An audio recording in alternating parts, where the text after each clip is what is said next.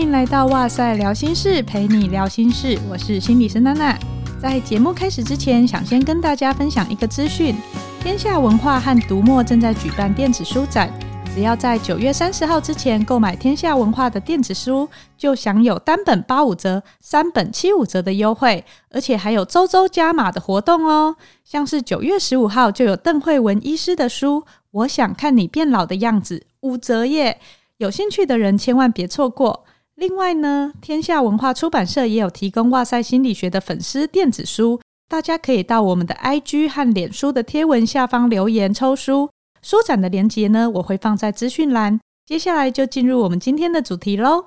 我们今天邀请到跟我一起来聊聊的来宾是商佩宇临床心理师。佩宇是我的前同事，主要服务于安宁病房，那现在是在癌症的医院工作。他在这个领域已经打滚很多年了，所以特别邀请他来跟我们聊聊相关的主题。我们先请佩宇跟大家打声招呼。Hello，大家好，我是商佩宇临床心理师。我目前在台大医院的癌医中心分院服务。那我主要的工作内容就是在医院里面协助癌症的病人或者是安宁病人跟他们的家属做情绪的调试。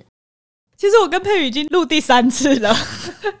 第一次呢，录音其实是在聊心事这个节目的还没有开始上架之前，我跟佩宇录了一次。原本应该是首发就对，对，应该是首发，但是呢。那一集被那个 CN，就是之前有跟我聊了 Bow Type 的那个我们另外一个创办人，他听过以后他说不行，这个太干了，还想了笑话在里面讲，好丢脸，超尴尬。我现在想到都会起鸡皮疙瘩，那东西很可怕。所以呢，那一次就自然没有上架。那第二次录音呢，就是其实我们已经针对这个主题录过了一次，然后那一次真的我觉得我们录的非常精彩。但是呢，因为那一集被我手残删掉了，然后档案也都救不回来。还好佩宇人很好，愿意陪我再录第三次这样子。对啊，有始有终，没关系。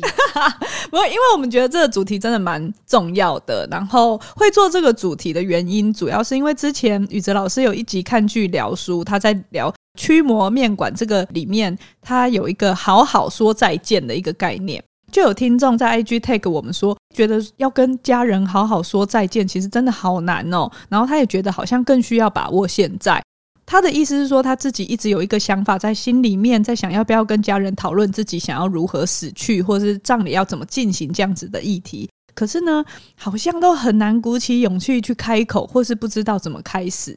那我自己也是觉得说。这一年来，因为不管从台铁出轨的事件、疫情等等的，还有身边一些亲朋好友都有提到家人因为意外啊或无预警的离开，都正在经历这些伤痛，而且还在复原的路上，所以就会觉得说，哦，死亡其实离我们真的很近的感觉。那我们会想要更珍惜生命中看似很平凡的每一天每一秒。所以今天就会请佩宇来跟我们一起分享，在面对死亡的时候，我们能做的准备是哪一些？还有可以用什么样子的态度来贴近生死两相安的这个期待了？好像一开始就有点沉重，会不会？有一点。好，那我们还是轻松的。我们先从佩宇，你觉得在你的临床工作上啊，遇到有为离开这个世界事先做准备的人多吗？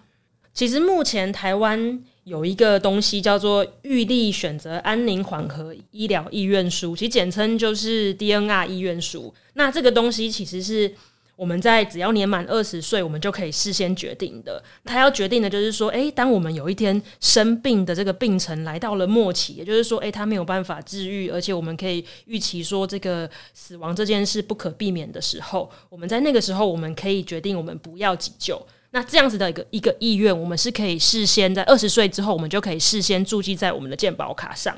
不过，在我这几年在不管是在癌症的病人或者是安宁病房里面看到，我会觉得说，一般台湾人在自己生病还没有进展到真的这个节骨眼的时候，其实很少人真的预先做了这样的决定，大部分都是要到。疾病真的进展到这个末期的时候，由医疗团队主动提起，然后整个家庭才会开始去着手讨论这件事情。嗯，我觉得虽然大家好像知道有 DNR，就是不施予心肺复苏术的这件事，可是大家的观念好像常常停在说那个就是不救了。嗯、但其实它前面有一个但书，是你必须是无法治愈的，对，或是医生已经预期到我们现在多做什么医疗行为，对你来说都只是伤害，对你来说其实并不会让你活过来或更好的时候，我们才会去。放弃做这个急救，对，或者是说他的各种客观的条件指出说，诶，他如果再继续，比如说再继续做这些化疗啊，可是他的身体其实承受不住，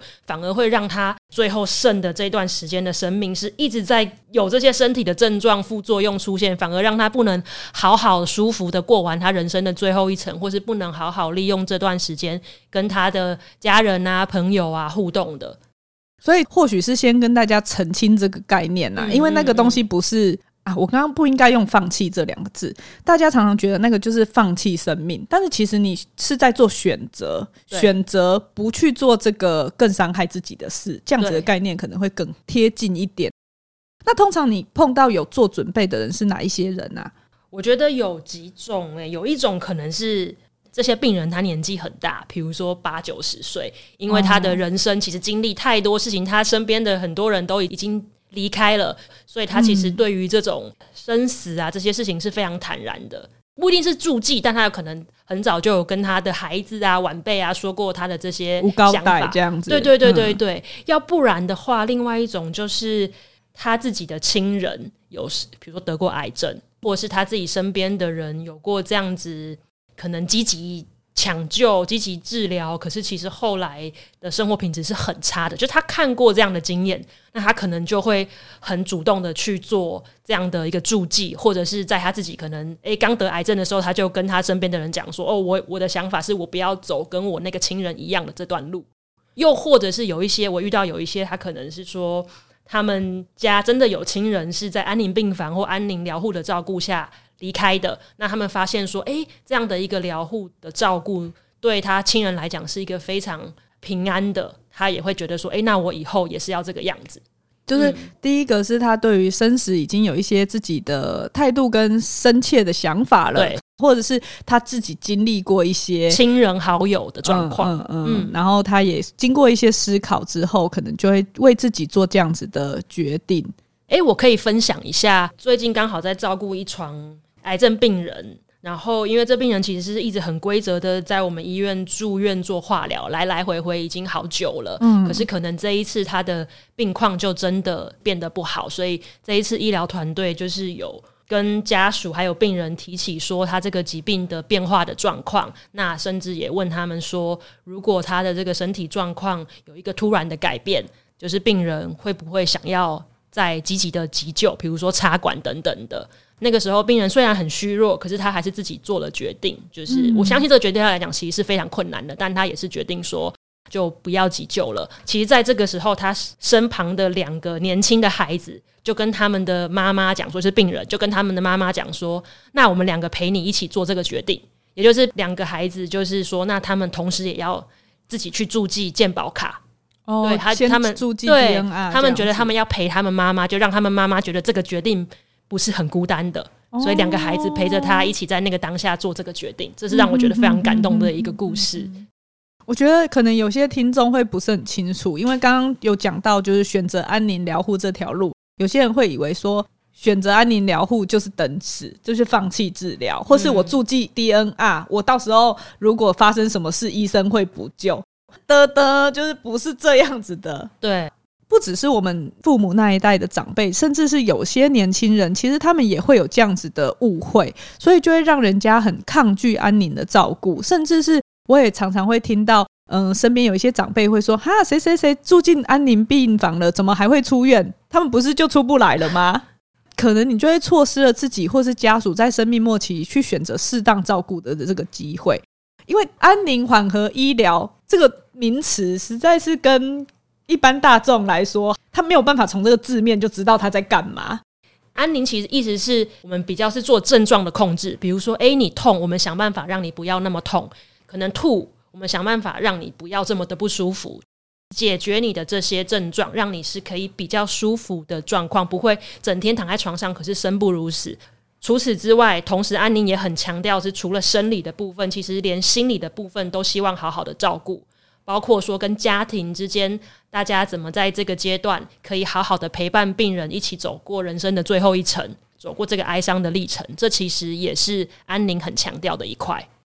在里面的话，其实医疗团队会很个别化的针对你做疼痛控制。对，然后另外我还记得一个就是。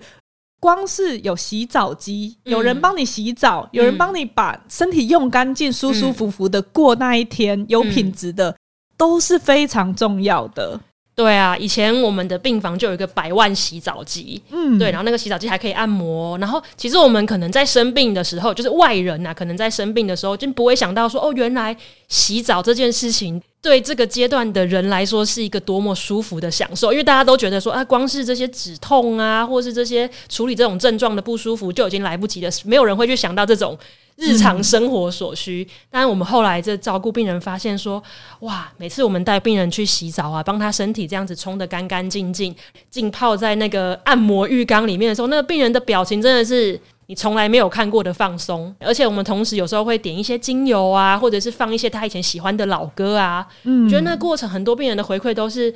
哇，那真的太舒服了，然后都好期待每个礼拜可以去泡一次澡。末期的这段时间或许很受苦，但是我们不用每一刻都跟那个痛苦绑在一起。嗯，我们还是可以做一些让自己觉得比较舒服，然后比较照顾自己的事。那当然，我们没有办法做到，医疗团队的帮忙就很重要了。嗯，我们刚刚除了讲到疼痛控制的部分，去减缓身体上其他的不适症状，或者是怎么样让你有。尊严的过生活，我想是安宁里面最主要可以提供的服务。对，那如果啊，今天就是病人和家属也没有事先准备，通常你们会在什么时间点就是评估？哎，这个个案需要，然后要跟他讨论这个事情啦。因为蛮尴尬的，我觉得有时候要开口，这个通常都会是，就是我刚刚有讲过嘛。嗯那个主治医师啊，医疗团队就会开始想要跟病人或者是家属病情告知，然后提起说他们是不是要考虑说，如果他有一个什么紧急状况，要不要急救，然后甚至是是不是大家要准备开始讨论一些有什么重要的人需要来见见他啊，或是一些后事上的交代。可是我记得有时候这个后面的这段时间会有点紧急耶。对。特别是像之前我照顾头颈癌，就是口腔癌的病人，嗯、有时候他们颈就是如果癌症吃到那个大的动脉的时候，忽然大出血，什么都不用谈，他就是突然走了，医医生那些也来不及救，哎，所以这就变成说，台湾也是，就应该说全世界也才一直在推广说，提早的做这些的准备，或是提早大家可以讨论这些。呃，要不要急救啊？或者是真的是讨论一些对于生命的一些想法，对生死的一些想法，这件事情是很重要的。就文化上啦，我们本来就不太去提死亡这个议题，嗯、但是有一个部分是常常有时候啊，家人会担心个案承受不了，他们常常都会讲一北看妹啦，他会焦虑啦，或者是他一听完，他可能就会呃丧失意志啊，就不想活了等等，嗯，所以他们就会因为担心病人。就会有所隐瞒，但其实我们常常看到的反而是病人对自己的病情可能是最清楚的。对，其实说到这个，我自己之前照顾过一个年轻的病人，因为他得的癌症就是是比较凶猛的那一种，所以他其实从得到癌症到需要决定自己要不要急救，其实不到一年的时间。呃，有一次就是他原本也都是以为他这一次只是进来做一般的治疗，可是可能指数啊或是一些症状上显示说，诶，他这一次的状况真的不是那么好，所以医疗团队其实就有先跟他的父母讲说他这个状况不好，那父母就一直不知道要怎么跟病人开口，也一直都没有谈过说后事啊或是一些他放不下的事情，所以父母有一点犹豫了。就是觉得好像应该要跟他讲，但又怕他承受不住，所以那个时候医疗团队就说啊，那不然我们请心理师来 来协助好了。这种时候就会请心理师把你推出去。对，那时候对那时候其实我是有一点点哇，头皮有点硬的走进他们病房，但后来寒暄了一下之后，我决定就是嗯，我还是要切入一下我今天来看他们的重点。刚好那天病人算是清楚，因为他有时候是昏昏沉沉，所以我就提到我今天来看他，其实是因为。医疗团队可能在昨天其实有跟你的家属提到说你这一次病情的一些状况，那我就先问病人说：“诶，你记得昨天有这件事情吗？”他说他不知道，因为他有时候就很疲累。然后我后来就跟他说：“诶，有这样的状况，你会不会想知道医生说了什么？”然后他就跟我说他会想知道，所以后来我们就稍微的简单的讲一下医生昨天的一些病情告知，然后病人就说：“其实这跟他想的差不多。”他说：“因为其实他知道，他每一次回来住院，那个止痛药的剂量越来越高，跟他身体的一些症状，他其实知道他的状况不是很好。然后他其实也曾经很想问过他的主治医师，说我现在到底是怎么了，或是我到底还剩多久？可是因为他的父母都在旁边，他怕他的父母听到会难过，所以他又不敢问。嗯，对，所以变成是两边互相担心，两边都一直没有在。”讨论跟沟通这个状况，诶，所以我那个进去那一次这样的一个讨论，就变成诶，让双方都知道，诶，其实我们是比对方想象的还要有韧性来承受这些消息，甚至是我们其实是可以互相讨论未来该怎么办。确实，有时候常常看到的就是两个人都替对方着想，对，嗯，然后可是用自己的方法照顾对方，未必是对方想要的。有时候有些事情就反而。我们可以一起面对的时候，那个支持、那个力量、那个连接，才是最能够让我们度过这个难关的关键。这样，嗯、那后来呢？你你让他们知道以后，他们就后来病人就有问他身边的父母，就那个当下，他有问父母说：“那医生有说我还剩多久吗？”哦，就是直球对决。对，可是其实那个时候父母一开始是说：“哦，没有讲。”但其实有讲。啊、可能我们又稍微谈了一阵子之后，父母就说。其实他说大概剩，比如说两三个月的时间，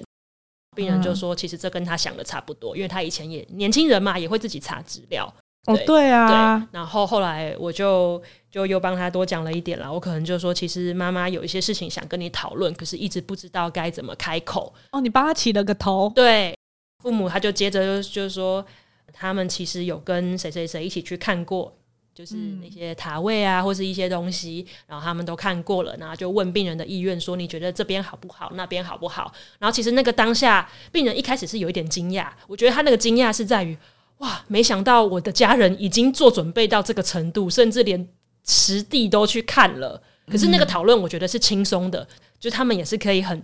就是很自然的讨论说，哦，我觉得那里还 OK，我觉得那里不错，所以后来讨论就一直进行下去。嗯、那甚至当然后来我们还聊了很多，诶、欸，这个病人以前的个性呐、啊，小时候他们印象最深刻的事情呐、啊，他们一家人一起做，他们觉得还会想再继续做的事情，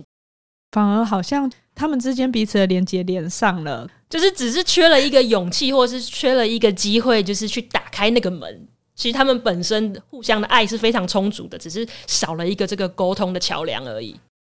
我刚刚忽然想到，大家会不想，大家想要逃避的是那个负向情绪。嗯、可是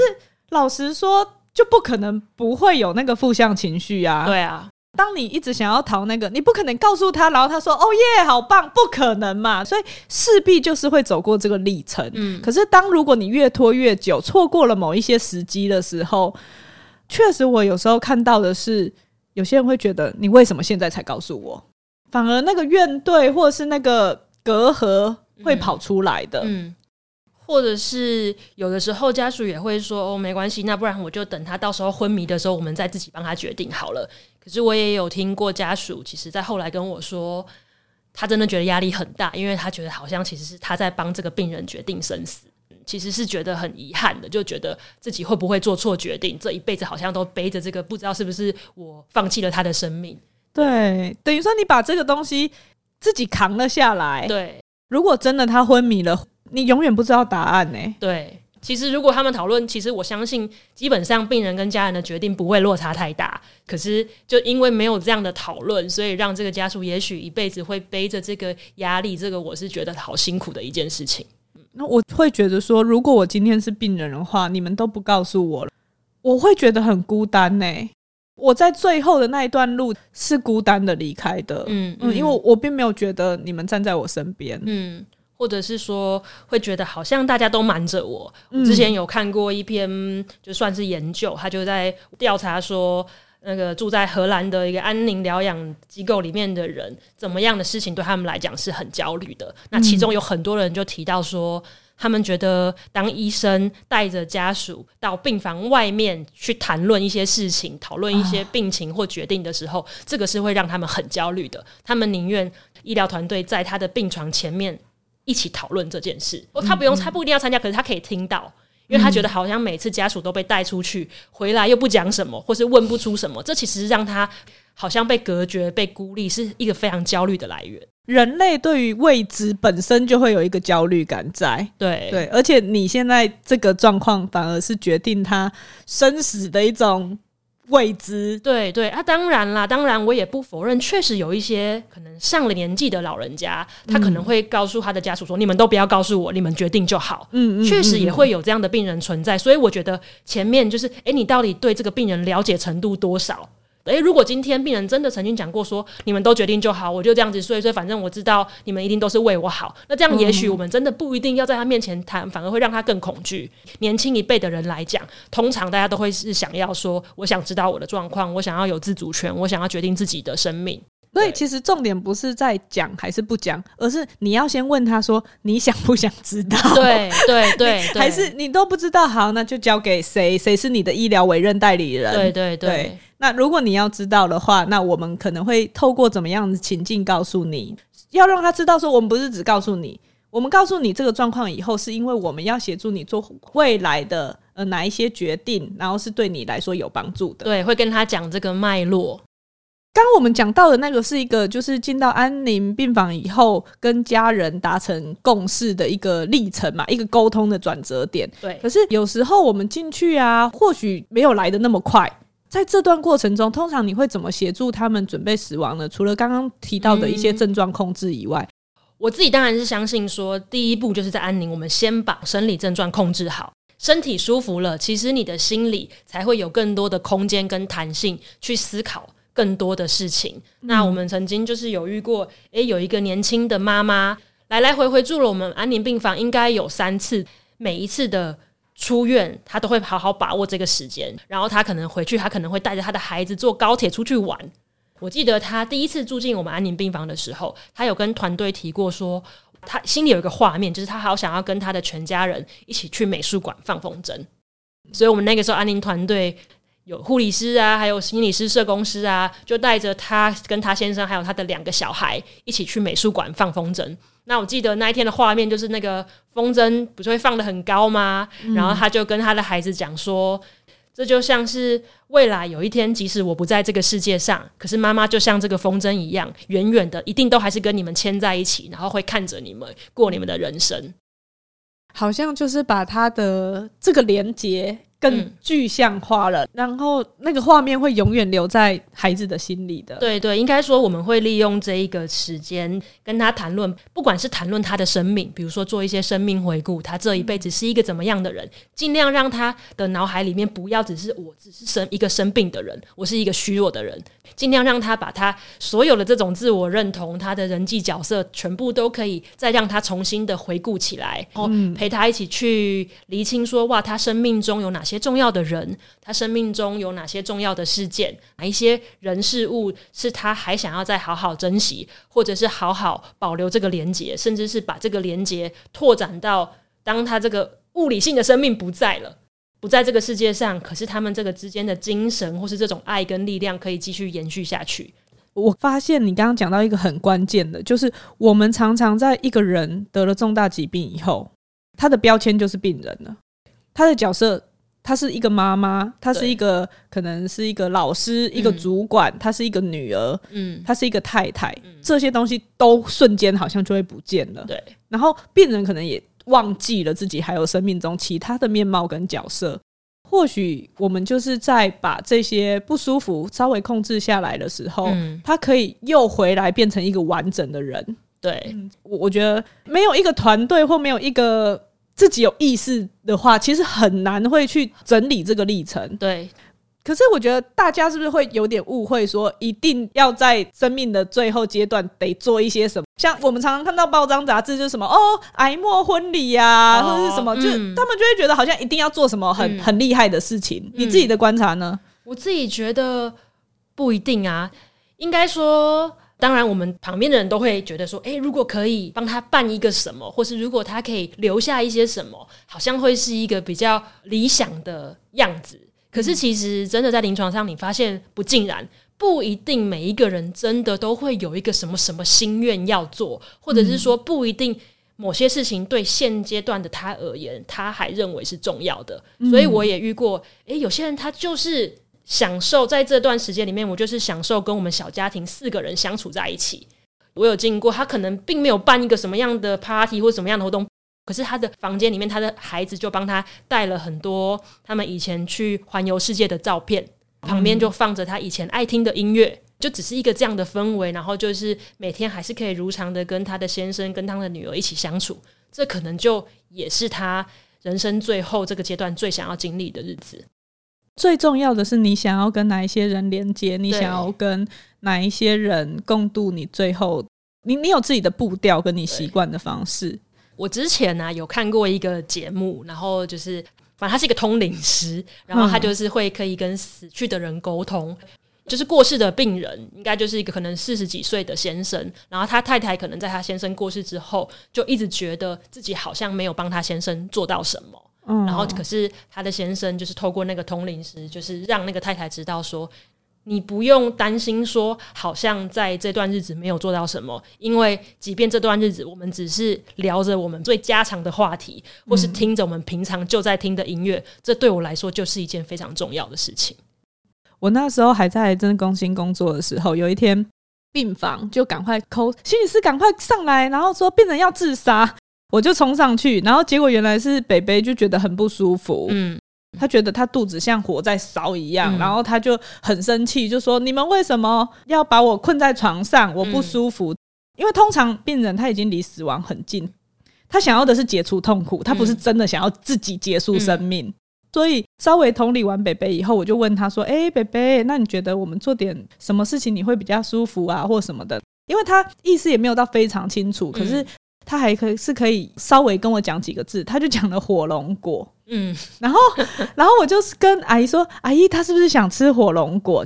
阿姨就说，因为医生说化疗嘛，不能吃水果，嗯，所以通常化疗有时候他们会因为怕白血球太低，他们会把一些不管是水果，就是很多东西要烫过，然后切的刀子要洗过，要有皮的什么，就是很多规定，所以阿姨就不给他吃。然后现在这个阶段好像已经不是给不给他吃火龙果这件事了，嗯，所以我就跟阿姨稍微说一下，去承接阿姨的担心以后，然后阿姨就是有去买火龙果。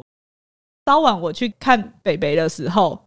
然后他的嘴巴就是吃火龙果，不是红红的，红红的很可爱。我就说：“哎，阿伯，吃火龙果好吃哦，嘴巴红红的好可爱哦。”然后你知道他就笑了，嗯，他就觉得他吃了以后冰冰凉凉的，他肚子好舒服。他。最后的愿望就是只是想吃火龙果而已。嗯。如果我们一直僵守着某一些医疗的规定，然后没有人去知道他其实他的需求是什么的时候，你看到的就会是他想要自杀，他觉得他很痛苦。嗯。后来也因为这个契机，我跟阿姨聊了一些，就是他可能要做某一些准备的，帮病人做一些准备。对对，因为他们也不是在安宁的病房里面，因为你会觉得阿姨很慌张，嗯，他不知道这时候他要顾哪一个东西，嗯。让他有一些准备以后，接下来每一次我去看北北，他清醒的时间越来越少。如果我去的时候，阿姨就会跟说：“心理师来看你了，就是火龙果心理师哦。”他其实后期只会跟我讲加速，加速。其实他想要赶快离开。嗯。大概在吃完火龙果那一次，然后我也有跟他说：“嗯、阿姨已经帮你做了哪一些准备了，嗯、然后你有没有什么要交代的？嗯、什么跟我们讲？”他已经交代完了，嗯、他已经心满意足了。嗯、他其实就是不想要这些痛苦，可以舒舒服服的离开了。嗯，所以或许也不用说一定要很盛大的做到什么，嗯、重点是能够去跟这个个案连接的态度，嗯、然后去看到他最后的愿望跟需求是什么。嗯刚刚我们讲的是在医院里面嘛，嗯、可是如果平常呢？一开始我刚刚说到那个 IG 听众的提问，其实他想要知道的是说，我们好像很难在平常还没有任何的身体不舒服啊，或某一些状态下就去跟家人开口谈这件事情。我自己只能做到，比如说跟家人在吃饭闲聊的过程中，嗯、去澄清一些概念，或是跟他们介绍有安宁或 DNR 的这些。那有时候长辈也会很豁达，帮我往海里面撒一撒就好了啦。可是你就会知道，这个是他没有经过考量的说法，因为其实海葬还蛮贵的。就是如果如果他真的这么说了，然后我真的依照他这样执行，你知道其实更花钱。所以就是你也不知道那是他真心的想法还是怎么样，就是其实你也很难跟家人讨论。佩，你觉得如果我们今天要跟家人好好讨论这个话题的话，可以怎么做呢？我觉得这个确实在我们文化里面是真的比较难开口的，尤其是有时候可能会觉得好像讨论这个触眉头啊。对，临床上的经验通常是大家会经过那个有时候的，如果大家全家一起看新闻的时候，这个可能就是一个可以讨论的契机。诶，有没有想过？人生要怎么想要怎么过啊？或是如果生命都这么短暂，那说父母有没有什么最想做的事情啊之类的？那又或者是刚刚前面一开始有提到的，其实有时候如果当我们身边亲友或者是就电视上真的有一些人他在经历这个疾病末期的状况的时候，这个也是讨论的好时机。因为我就遇过很多临床的病人，就会告诉我说，他们之前就讨论过，那个之前讨论的原因是因为他身边的某一个亲戚，那个时候被做了急救，可是后来其实是非常辛苦的，所以他们夫妻俩就觉得说，如果是我们两个，我们都不要。所以这也是一个很好的讨论契机。自己觉得另外一个，如果以给学生这个年代的人来讲的话，就是十几二十岁的年轻人。如果大家用那种上课做报告、采访的这种方式，可以得到最多哦。对，对你就可以列问题，然后他觉得他是在帮你，而且可以探问更深入背后的一些想法跟价值观。嗯，对，我觉得这是一个更好讨论，而且不会觉得说我好像讲的是触美头，因为我就是在完成一份就是对国人的这个了解。我觉得这是最好的方式。这个建议真的蛮实际的，然后或者是说，我们可以从自己聊起啦，就是对对对，我我先自我揭露嘛，那你就会更也愿意讲你的状况。比如说，像我之前就会跟我爸妈说，我们进医院的时候，其实一开始员工进去，他就会问你要不要注记 DNR。哎，你没有收到这张吗？忘记好像没有，我 忘记了。他其实就会问你说有没有这个意愿这样子，嗯嗯嗯、对，然后我就可以借这种机会跟他讨论一下。这，嗯、因为我们平常在看电子病历系统的时候，真的如果你有注记的话，嗯、他健保就会跳出来说这个人有没有注记。然后我觉得大家可以用比较，应该是说你要讨论之前，你也可以先问问看自己，自己有没有一些想法。你才会知道在什么时机点的时候，你可以刚好切入。对，我觉得这个非常重要，因为我觉得有时候大家不敢谈，是因为你自己根本也还没想清楚，甚至你自己也会有一点点害怕哎呦哎呦这个议题。对，所以我觉得自己先把你要想问的问题，自己先问自己一遍，然后自己有一个蛮清楚的思考脉络之后，再去问你的家人，我觉得这会得到更好的效果。而且在讨论的过程中，大家是要用一个比较开放和尊重彼此选择的态度来讨论，嗯嗯嗯、而不是用一个“你怎么这样想”嗯、或是“我觉得你这样想不好”之类的。嗯、那反而对方就会更不想要跟你讲他的意愿。接触到这些主题以后，我自己也会想说：假设三年以后我自己还卧病在床的话，当三年后的我自己回顾现在的自己的时候。对于自己目前的生活方式有什么想法呢？会不会感到后悔呢？我觉得大家可以也试着这样子对自己提问看看，嗯、因为思考到死亡，对我来说，我觉得那更能去意识到生命的有限性，更能把你有限的时间和精力去聚焦在自己觉得重要或是珍贵的人事物上。陪伴末期病人的历程中，已经这么多年了，嗯、你觉得给你最大的感触是什么啊？我觉得，因为我开始做安宁的时候，其实刚毕业嘛，二十二十几岁，二十五六岁而已。这个年龄层的人，其实比较少会思考到，哎，有一天会死亡这件事情，感觉离很远，对，感觉这完全不是你该想想的事情，好像是五六十年以后的事。对对对。可是因为我在一出社会就刚好在这样的环境里面，所以我觉得我那个时候是比同龄的人更会去思考说，哎，如果我的生命，比如说突然间要结束。我要过什么样的生活才是我不会后悔的？我后来就都会，因为我那时候工作跟我家人是在不同的城市嘛，所以我就每年都一定会主办一次我们家自己家人的小旅游。每年你都会可以有一个新的，就是全家人一起的记忆。那我就觉得说，诶，如果我真的怎么了，可是至少我觉得。不管是我还是我的家人，心里都还是有我们彼此之间那个很好的那个互动的回忆。我就觉得，诶，那这样就很足够了。嗯，所以大家也可以思考看看，说你想要留下点什么，嗯、那你可能现在就可以开始做一些准备，或现该开始就去执行了。可以把握及时，把握当下。嗯今天非常感谢佩宇来跟我们一起聊有关于安宁还有末期的癌症照护相关的议题。那之前我们有在哇塞的脸书和 IG 分享过一本书，是《如果一年后我已不在世上》，是由平安文化出版的。里面有一句话是“平凡生活的连续就是幸福”，我很喜欢。希望今天分享的内容大家喜欢，也欢迎把节目分享给你身边有需要的亲朋好友收听。当然，除了五星评价以外呢，如果有想跟我们说的话，也欢迎私讯或是留言给我们。那今天的哇塞聊心事就到这边喽，拜拜，拜拜。